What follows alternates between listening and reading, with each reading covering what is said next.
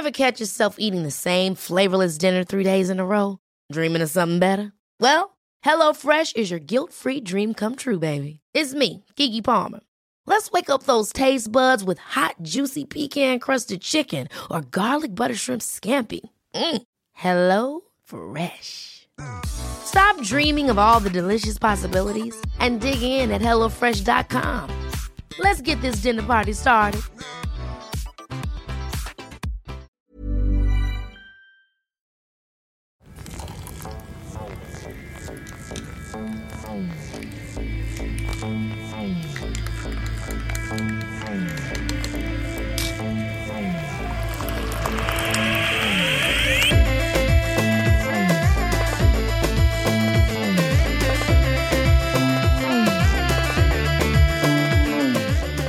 Transgresser, c'est ne pas respecter une obligation, une loi, un ordre, des règles. C'est aller contre ce qui est habituel, ce qui semble naturel. C'est aller au-delà des limites. Transgresser, c'est ce que je fais depuis mon enfance, car les règles qu'on m'a imposées, souvent de manière tacite, me semblent injustes et ne correspondent pas à qui je suis. J'aspire à avoir le choix, la liberté de me tromper, de trébucher, d'ouvrir des portes insoupçonnées et d'aller là où on ne m'attend pas. Chaque jour, je tricote mon identité complexe avec les différents fils de mon histoire. Je ne fais rien de mal, et pourtant, je mens. Je cache la vérité, ou j'omets des détails pour ne pas faire souffrir.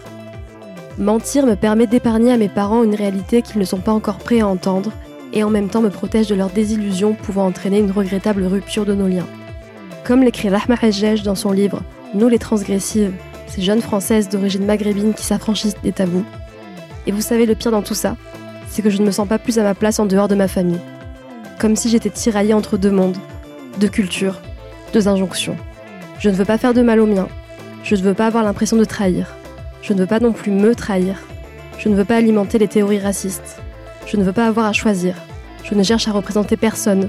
Je veux être, sans devoir me battre, sans avoir l'impression de transgresser.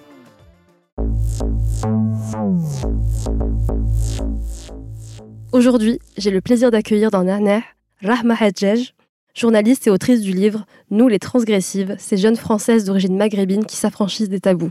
Bonjour Rahma et bienvenue dans Nana Podcast. Bonjour Nadia.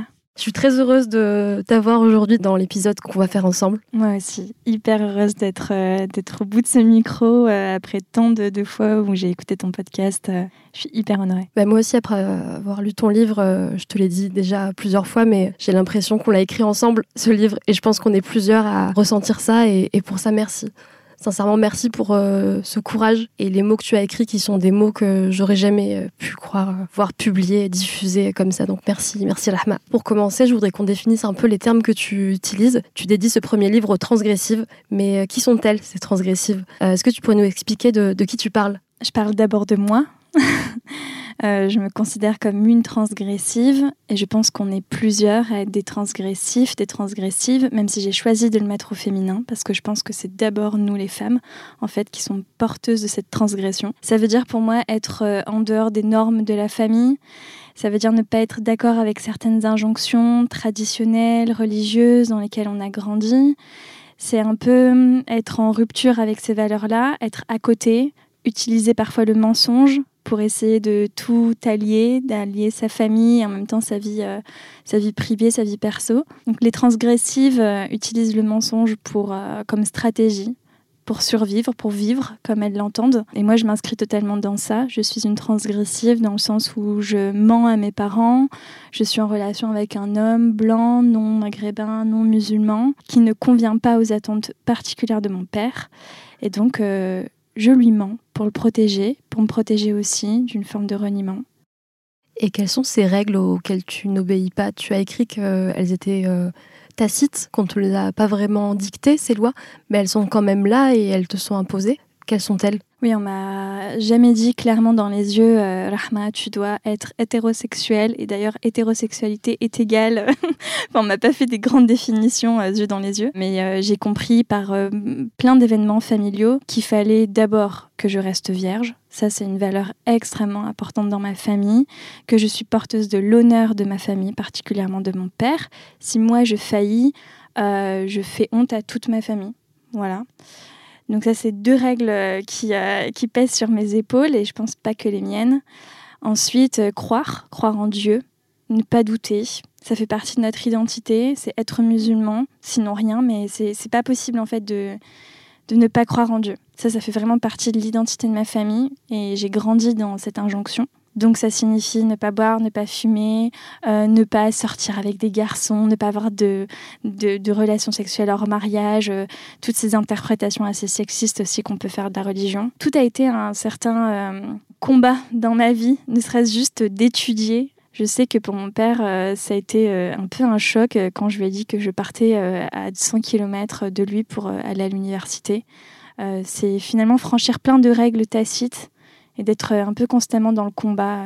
Et à quel âge tu t'es rendu compte de ce poids que tu portais sur les épaules? C'est surtout à l'adolescence que je me suis rendu compte qu'il y avait trop d'attentes, qu'il fallait que je sois euh, parfaite, c'est-à-dire que j'étudie bien à l'école, que je sois une bonne élève, que j'ai un futur, que je sois indépendante euh, économiquement, parce qu'on attend de moi que j'ai le bac et que je, fasse des, de longues études, que je rende fière la famille, et en même temps que je n'oublie pas qui je suis, d'où on vient, euh, que je reste musulmane pieuse, euh, fidèle à mes parents, que je ne ressente pas de désir sexuel, euh, une sorte de vierge effarouchée, je sais pas, c'est un mythe. J'ai l'impression, ce que mon père attend de moi, un truc complètement impossible et naïf. Je me dis, mais on est quand même en France et il pense vraiment que je vais suivre tous ces principes.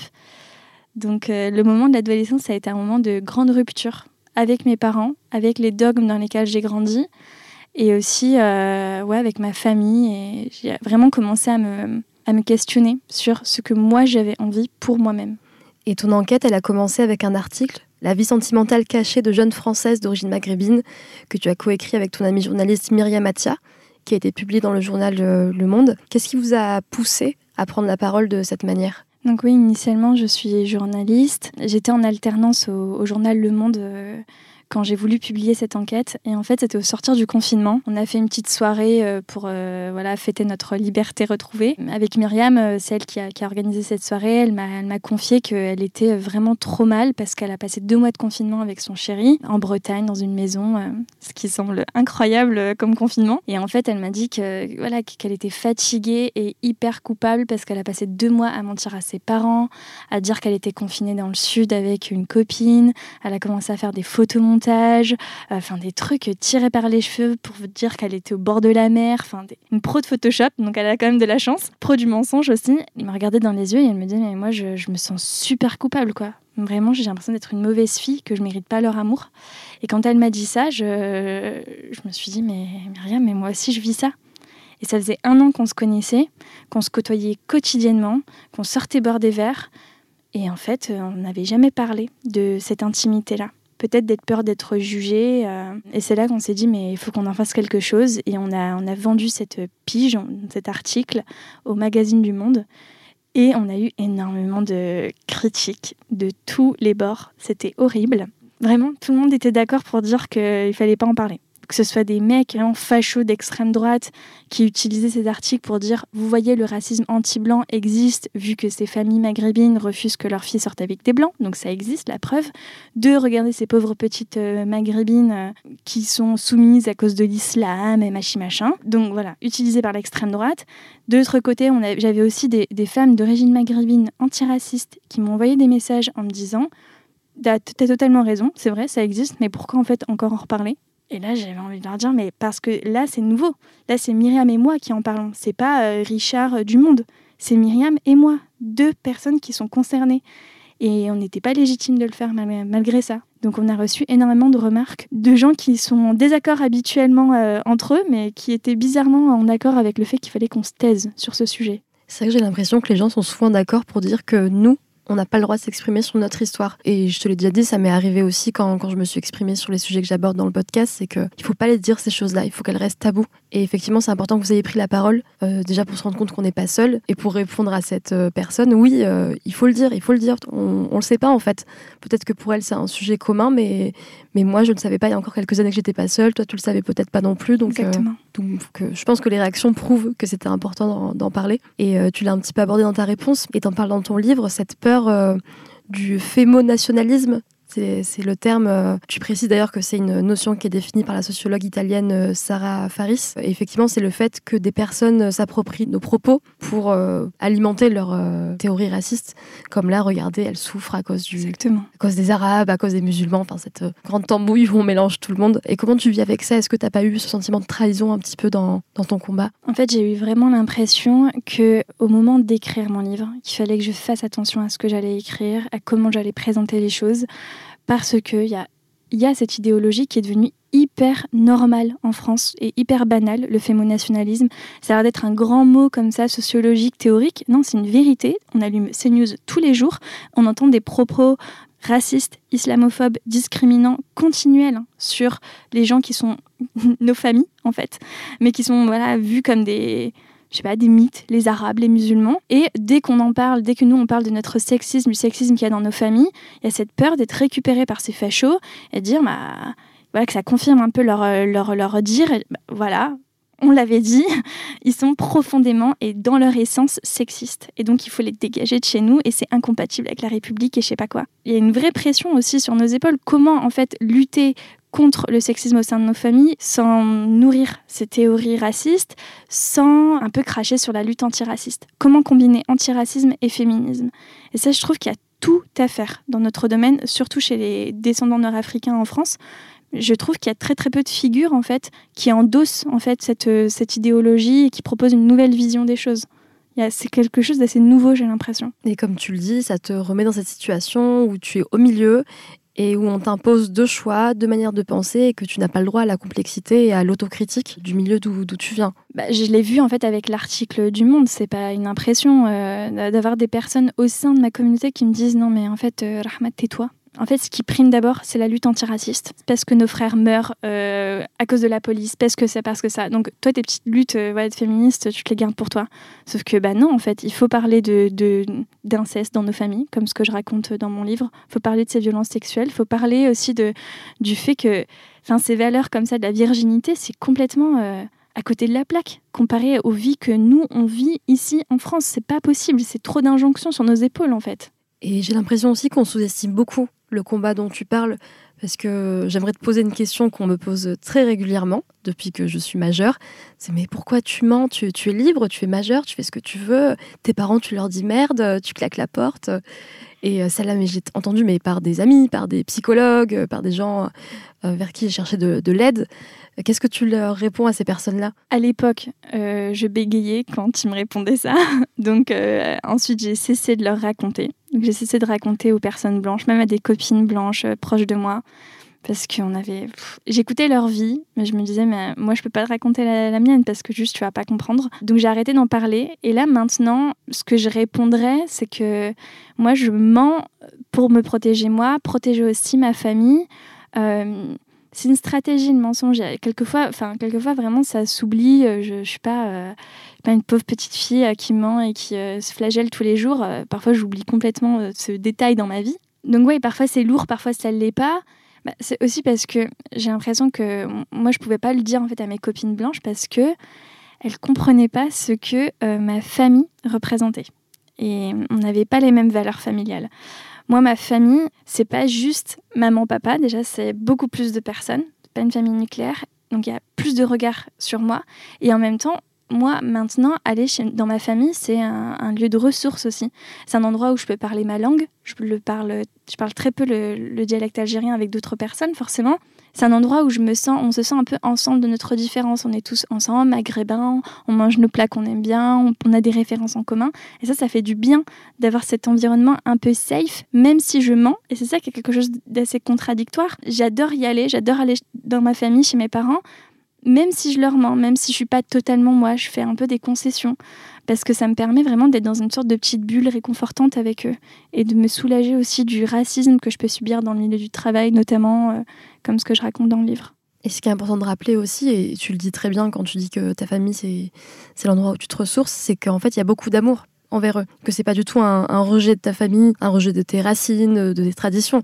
C'est plutôt dire euh, je suis faite de ça, mais je suis aussi faite d'autres choses et accepter que je sois complexe et que ma mon identité se nuance par rapport à, à vous parce que j'ai vécu d'autres choses, j'ai grandi ailleurs, j'ai fait des études différentes des vôtres et je pense qu'on nous autorise pas à se réapproprier nos origines. Complètement. Mais c'est aussi pour ça que j'ai choisi de commencer mon livre en parlant de mes parents, en faisant un portrait de mon père, puis un portrait de ma mère, et vraiment d'aller creuser déjà les racines du mensonge, mais aussi aller vers eux, les comprendre, leur donner une juste place dans cette histoire aussi de l'immigration. Il y a une histoire très collective dans l'histoire individuelle de ma mère et de mon père. Ils symbolisent quelque chose.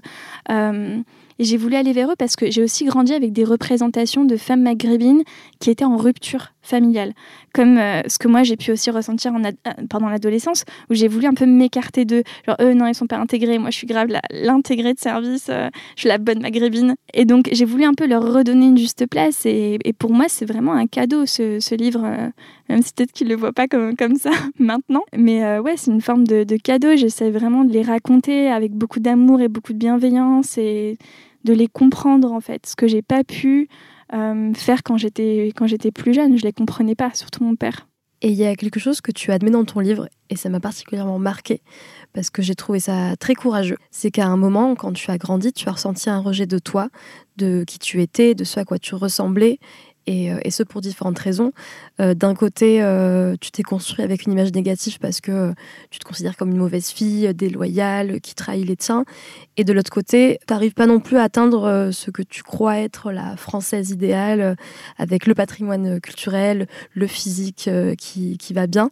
Et comment tu es arrivé à te construire dans cette zone trouble entre ces, ces deux injonctions? Ouais, C'est vrai que je suis passée par différentes phases. L'adolescence, ça a été une période de questionnement en me disant mais en fait je suis pas du tout d'accord avec ce que mon père m'a enseigné. Moi j'ai eu une éducation très très religieuse. J'allais au jamais à la mosquée euh, de mes 7 ans à mes 13 ans tous les week-ends.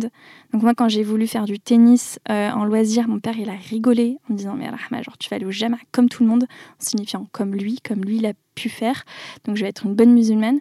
Donc l'adolescence, j'ai eu un moment d'écœurement, en disant mais j'ai l'impression de jouer la comédie, de pas être moi-même. De... On m'a imposé des, croyances qui sont même pas les miennes. Et donc j'ai un peu mis tout dans une sorte de, papier, j'ai tout jeté, j'étais c'est fini. Je veux plus être ça, j'ai envie de m'inventer moi-même, j'ai envie de réfléchir par moi-même. Et c'est aussi passé par une grande période de reniement de moi-même. Euh, au lycée, euh, je lissais euh, continuellement mes cheveux. Je, les voulais lisses comme, comme des spaghettis, comme dirait ma petite sœur. J'avais envie d'être plus blanche que blanche. Je supportais pas mon prénom parce que j'avais vraiment l'impression qu'avec un prénom et un nom de famille pareil, bah, je pouvais pas réussir.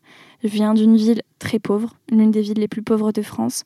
Moi, mes parents ont arrêté l'école. Ma mère, elle en avait 15-16 ans et elle a fait un bac pro, enfin un parcours pro. Et mon père, il avait 9 ans. Donc, je suis arrivée, j'étais bon, en fait, je vais pas réussir, quoi. Je vais rester à Maubeuge, euh, je vais être ouvrière euh, comme mon père. Et envie, j'avais envie de plus, j'avais envie de réussir. Et pour moi, ça passait par ne pas être arabe, parce que les arabes ne réussissent pas. Moi, j'avais pas d'exemple de femmes arabes qui réussissent autour de moi, j'en avais aucun. Et donc, euh, ouais, c'était très difficile pour moi de l'écrire hein, dans le livre euh, parce que c'est assez honteux de dire, mais je me suis détestée, j'ai détesté mon prénom, j'ai détesté ma langue, je parlais presque plus le alors que ça fait partie de moi. C'était très douloureux. Mais parce que j'ai cru aussi à, cette, euh, à ce mythe républicain qui dit que bah il faut un peu effacer ses origines, se confondre dans l'universalisme, passer par l'école pour réussir.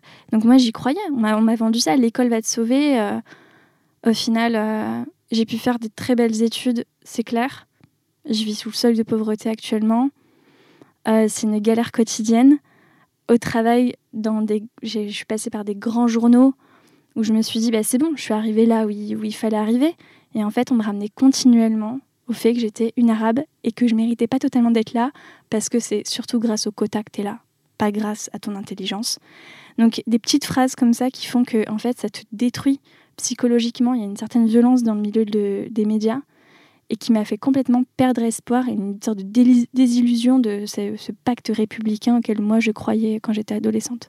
Et comment tu t'es réconciliée avec euh, Rahma Aussi bien physiquement, parce que tu ne te lises plus les cheveux, et aussi bien dans, dans ton histoire, ton héritage? Ça a été un long chemin de personnes aussi. Enfin, ça a été. Hum, j'ai rencontré plein de personnes qui m'ont beaucoup aidé aussi à, à m'apaiser pas forcément mes relations amoureuses qui m'ont pas qui m'ont pas forcément aidé mais qui ont qui ont plus ajouté dans ce reniement de moi-même.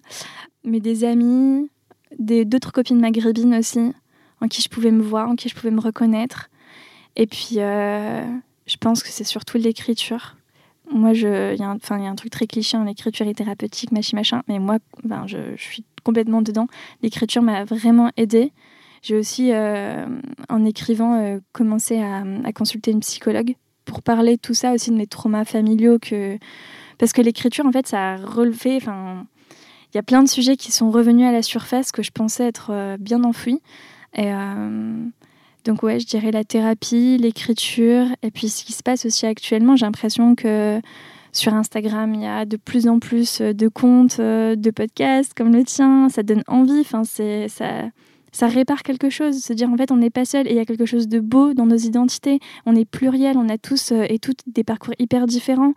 Nous aussi on a notre individualité, il n'y a pas que les blancs qui l'ont. Et donc c'est aussi grâce à toutes ces productions euh, audiovisuelles et aussi littéraires, euh, plein de livres qui m'ont aidé, Fatima Das, et j'en passe.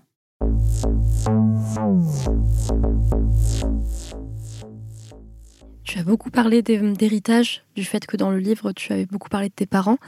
Et justement, tu racontes longuement la démarche que tu as entreprise d'aller à la rencontre de, leur histoire. Euh, il y a plusieurs chapitres euh, qui disent tout en fait de nos combats d'aujourd'hui, qui, expliquent la racine de, tous ces troubles que tu as décrits. Euh, tu racontes l'histoire de ton père, puis celle de ta mère, et c'est tout en nuances, en complexité. Et j'ai l'impression qu'en découvrant les histoires parfois traumatisante de tes parents, notamment pour ta mère, où c'est particulièrement difficile, euh, car elle a connu, bah, tu l'as un petit peu dit, euh, la violence de l'inceste et l'injustice. Euh, on comprend le pouvoir des mémoires transgénérationnelles. On comprend surtout le fait qu'il y a une transmission, un, héritage de génération en, génération, des non-dits, de la douleur, du poids du, du silence. Comment tu vis avec cette histoire aujourd'hui? Mais Comme je l'ai dit, l'écriture m'a beaucoup aidée. Ça m'a permis en fait de me donner une excuse pour aller parler à mes parents ce que j'osais pas faire. C'est bête, hein je pense vraiment qu'il faut qu'on arrête avec ça, qu'on aille voir nos parents, qu'on leur pose des questions, qu'on les considère comme des individus. On est arrivé à un moment donné dans leur vie, un moment précis, et on a chamboulé quelque chose ou pas. Mais euh, quand on a la chance euh, d'avoir encore nos parents en vie, je trouve que c'est tellement important, et nos grands-parents aussi, d'essayer de, récolter cette mémoire parce qu'il y a quelque chose encore de tellement collectif sur l'histoire de l'immigration dont on parle trop peu. Enfin, moi, j'avais eu aucun cours au lycée sur pourquoi je suis là, en fait. Ça, je le comprenais pas. J'étais, mais. Alors, euh, on passe genre des montagnes de l'Atlas tous les étés à Maubeuge. Comment ça se fait? Moi, personne m'avait expliqué comment on était arrivé ici. Et donc, euh, je trouve que aller vers nos parents et le raconter et l'écouter aussi, ça, ça répare quelque chose en nous vraiment. Enfin, moi, en tout cas, ça m'a vraiment réparé, ça m'a fait énormément de bien de découvrir autant les secrets de famille qu'il y avait euh, du côté de ma mère avec cet inceste et ce non-dit, et le fait que personne ne la croit ou personne ne veut en parler. Et de l'autre côté, mon père, qui est un homme qui euh, travaille, quelque chose de très genré, autant dans les violences qu'ils ont subies que dans les attentes eux aussi qu'ils ont subies. Et ce que moi, j'hérite entre tout ça. Et donc juste les, faire parler, leur les faire raconter, c'est c'est thérapeutique. Et ce que tu dis, ça révèle aussi l'importance de, de s'exprimer parce qu'on t'a reproché quand tu as fait l'article avec euh, Myriam justement de, de parler de ces choses-là, il fallait les mettre sous le tapis. Mais c'est la preuve qu'en ne disant pas les choses, ça crée des, des, souffrances. Tu as beaucoup parlé de santé mentale dans le livre. Ta mère euh, souffre de, de, plusieurs troubles euh, psychiatriques et j'ai l'impression que tu l'expliques parce qu'elle a vécu. Oui, exactement. Je pense que c'est les racines de son mal euh, à elle, euh, l'inceste qu'elle a vécu, le fait que personne ne l'ait cru.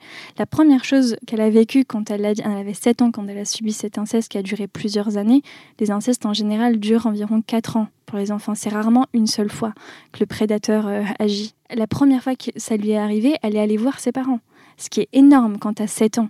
Elle allait leur dire c'est pas normal ce que cet homme, ce qui était considéré comme un oncle dans la famille très très proche, a fait. C'est pas normal. Et la première chose que ses parents ont fait, c'est ils ont vérifié l'état de son hymen. Elle avait 7 ans. Enfin, cette double violence, et en même temps, ça montre quelque chose de nos croyances, ça montre quelque chose de notre tradition, il faut en finir avec ça, avec ce dogme de la virginité, etc. Enfin, ça crée de, la douleur. Et puis ma mère, par la suite, oui, elle a eu des, elle a eu, donc elle est maintenant diagnostiquée euh, comme étant bipolaire avec des tendances schizophrènes. Ça lui a appris, euh, dix ans avant d'être euh, vraiment diagnostiquée parce que la bipolarité, c'est une maladie qui est encore trop peu étudiée en France. Souvent, on dit oh, on ne sait pas trop ce que vous avez, et on donne des mauvais médicaments, il y a une sorte d'errance médicale qui dure des années, des années, et entre-temps, bah moi, c'était mon enfance en fait, cette errance médicale. C'était euh, les tentatives de suicide de ma mère. Euh, c'était une enfance complètement bousillée qui a fait que mon père a eu un rôle crucial dans mon éducation parce que ma mère, c'était la grande absente euh, de mon enfance. Et justement, ce silence, c'est malheureusement avec l'histoire de ta mère, on se rend compte que ce silence est aussi la, raison bah, des errances médicales, du fait qu'on ne connaisse pas nos corps, qu'on ne connaisse pas notre santé mentale et c'est la preuve qu'il faut s'exprimer pour qu'on puisse s'occuper de nous. Enfin, on connaît très bien euh, ce qui se passe dans les hôpitaux, le syndrome méditerranéen ou d'autres choses comme ça, euh, des, des, les corps euh, non blancs qui, ne sont pas, qui sont mal soignés parce qu'on les connaît pas. Et il faut vraiment rappeler que la santé mentale c'est aussi important que la santé physique et que c'est qu'en parlant de nos histoires, de nos individualités, qu'on pourra être mieux soigné et être en meilleure santé. Oui, complètement. Je suis d'accord il faut parler de ça, mais c'est encore trop tabou et encore plus, j'ai l'impression, dans nos communautés. Moi, dans ma famille, euh, ma mère, mon, père croit encore que c'est l'érine, que c'est le mauvais œil qui s'est abattu sur ma mère. Euh, j'ai envie de lui dire, mais non, il y a l'inceste en fait. Mais ça, non il veut, il veut pas, il veut pas l'entendre. L'érine, c'est plus facile de dire que tout est l'érine euh, ou un sortilège ou je sais pas quoi. Et puis aussi des, phrases euh, très normatives que ma mère a entendues, euh, peut-être parce que parce que tu pries pas assez, c'est pour ça que tu es folle, des trucs comme ça. Non, c'est une vraie maladie en fait. C'est pas question de je, je, prie plus ou je prie pas. C'est on parle d'une maladie psychique et c'est clair qu'en France déjà c'est une honte hein, comment est la psychiatrie et, et c'est pour ça que j'essaye aussi de l'aborder dans, dans ce livre. Mais j'aborde ça pour aussi dire que ma mère, pour moi, c'est une, transgressive empêchée.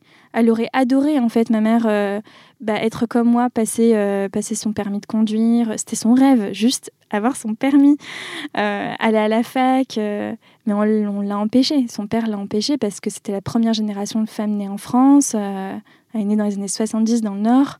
C'était impensable d'étudier, d'aller ailleurs, de transgresser. Donc elle a juste fait ce qu'on attend d'elle au détriment de sa santé mentale. Et on parle beaucoup de ta famille et je me demandais, est-ce qu'ils sont au courant de ce que tu fais, ce que tu écris, ce que tu dis publiquement? Ma mère, oui, elle est au courant. Ma petite sœur aussi. Ma mère, euh, juste avant la publication du livre, je l'ai invitée chez moi, ce qui a été euh, une grande étape dans ma vie parce que je vis avec mon copain. Donc euh, je savais pas du tout comment elle allait réagir et elle l'a très bien pris. Parce que j'ai l'impression que ma mère, il y a quelque chose de l'ordre de la réparation. Elle a été, comme je dis, une grande absente dans ma vie. Et donc pour elle, euh, c'est maintenant ou jamais, en fait, d'essayer de rattraper ce temps perdu qu'on n'a pas eu. Et donc elle était ultra bienveillante. Elle a lu le livre qui l'a chamboulé. Je pense le passage, en fait, sur, euh, sur son viol l'a le plus touché parce que c'est écrit noir sur blanc. Donc c'est la vérité. Il y a quelque chose de, ouais, de l'ordre de la vérité. Et ça, elle m'a dit que ça a été très thérapeutique pour elle. Et euh, ma petite sœur a adoré aussi. Ça, l'a beaucoup touché de voir, euh, de lire ses parents. Par contre, mon père, euh, non, il n'a pas lu le livre. Euh, il, a, enfin, il sait que, que j'écris. il est un peu dans son, dans son monde. Enfin, je le décris un peu dans le livre. il, a un, il a un quotidien très fatigant, très éreintant. Il travaille tous les jours. Il, il travaille dans un magasin maghrébin où il fréquente que des maghrébins il est dans son petit monde, il va pas euh, taper euh, Rahma Ajej sur, sa barre Google et je pense que c'est aussi une certaine façon euh, pour se protéger. Parce que bon, il sait que j'ai écrit ce livre. C'est vrai que dans tout ce que tu as dit, je vois beaucoup de déni de la part de nos proches, de la part des gens qui te répondent pourquoi tu parles de ça. Il y a une volonté de pas de pas s'autocritiquer, de pas se remettre en question. Et j'ai l'impression qu'on confond se remettre en question et se dévaloriser je pense que c'est une preuve d'intelligence que d'être capable de dire bon, euh, mes traditions sont géniales, euh, mes origines j'en suis fière, mais par contre peut-être qu'on pourrait évoluer de ce côté-là. Et c'est peut-être ce qui manque dans nos entourages. Ah mais complètement. Ce matin, j'étais à une interview euh, pour RFI pour l'émission En sol majeur qui est animée par Yasmina Chouaki et elle disait c'est le nif arabe. Cette façon de faire le nif, c'est genre la fierté, l'honneur, l'honneur arabe. Et moi, mon père, c'est complètement ça. Il a 100% le nif dire qu'il a tort, dire que et aussi admettre que ça existe.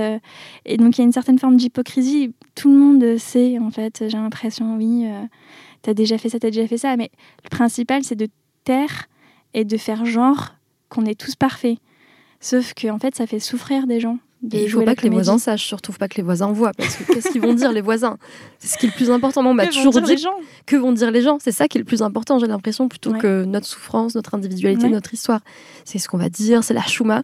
Il y a un mot qui revient très souvent, que beaucoup de gens utilisent euh, dans leur écrit. Tu as le livre de Zainab Fasiki, euh, Chouma, euh, cette artiste euh, autrice qui a écrit ce livre où elle parle justement de cette hypocrisie sur la réalité de la vie sexuelle euh, de Marocains, Marocaines. Elle parle de ça parce qu'elle est marocaine, mais, mais euh, ça peut être élargi à, plusieurs pays et notamment la France. Donc, euh, donc ouais, la chouma, quoi. Qu'est- Qu'est-ce qu'ils vont dire les gens? Toi, t'en as souffert aussi, j'ai l'impression de. Non, mais complètement. Moi, mon père, c'est son, son grand credo. Quand j'étais à Maubeuge, il fallait que je fasse attention à tous mes faits et gestes. Si je marchais dans la rue, c'était même pas mon copain, c'était juste des potes comme ça du lycée. Si je marchais dans la rue avec des potes du lycée, mais qu'est-ce que vont dire les gens? Ils vont dire que tu traînes avec des garçons en ville et tout. Et donc, je faisais tout le temps attention à tout. Euh, si un cousin de je sais pas qui me voir, enfin. Qu'est-ce que vont dire les gens? Et moi, mon père, il vit pour les gens, pour le regard des gens. Je pense que sans le regard des autres, il ferait tellement de choses dans sa vie. Ça le contrôle. Donc il y a une sorte de regard un peu coercitif. On reste tous dans le rang parce qu'il y a les autres qui nous surveillent. Et est-ce que tu penses que c'est un héritage de ce qu'il a vécu et de ce que nombre de nos parents ont vécu? Parce que tu racontes son histoire, donc son histoire de l'immigration, du fait euh, de souffrir du racisme. Est-ce que ça viendrait pas de là, cette euh, volonté d'être irréprochable, du fait d'avoir été bah, colonisé, d'avoir souffert, euh, d'avoir été jugé comme pas assez bien constamment bah, On a peut-être besoin de revanche et d'être parfait aux yeux des autres? Oui, complètement. Mon père, il a grandi dans ces valeurs-là, euh, de l'honneur, dans son village. Mon père, déjà, il a, immigré en France, mais sans le vouloir. C'est juste parce que ma mère, quand ils se sont, rencontrés en Algérie, mais ils avaient pour projet de vivre et de s'installer en Algérie. Mais ma mère a eu une fausse couche et elle était très très mal, elle l'a très mal vécu, et elle est rentrée en France et elle lui a dit euh, tu me suis. Et donc il s'est retrouvé euh, en France euh, et c'était pas du tout un truc que lui il voulait. Donc déjà mon père il se considère pas comme français, il a toujours refusé de faire ses papiers, il le dit algérien à la vie à la mort, je prendrai pas la carte française. Il y a ce truc où pour lui ouais il y a eux et il y a nous, on n'a pas les mêmes valeurs, on n'a pas les mêmes croyances et en même temps eux, non plus nous nous accueillent pas et nous respectent pas. Mon père, euh, il a essayé de trouver un travail, euh, essayé de faire des formations. C'était euh, impossible, une sorte de plafond de verre. Mon père, ça fait 33 ans qu'il vit en France, 33 ans qu'il est au SMIC, 1100 euros pour vivre, depuis 33 ans. C'est tout. Il n'y a pas de stagnation, il n'y a pas de, de- d'augmentation, de, ce genre de, rêve de, d'évolu- d'évolution. Enfin, c'est pas pour lui, c'est pas pour les gens comme lui, il le sait. Dans tous les contrôles, euh, contrôles de police, à chaque fois qu'on, voit un flic, on sait très bien que c'est pour nous. Quand papa il conduit, on, on se regarde, oui bon, voilà, on sait qu'on va être arrêté. Il le sait bien qu'il y a eux et qu'il y a nous, parce que eux aussi de leur côté, il y a eux et il y a nous. Il l'a intégré.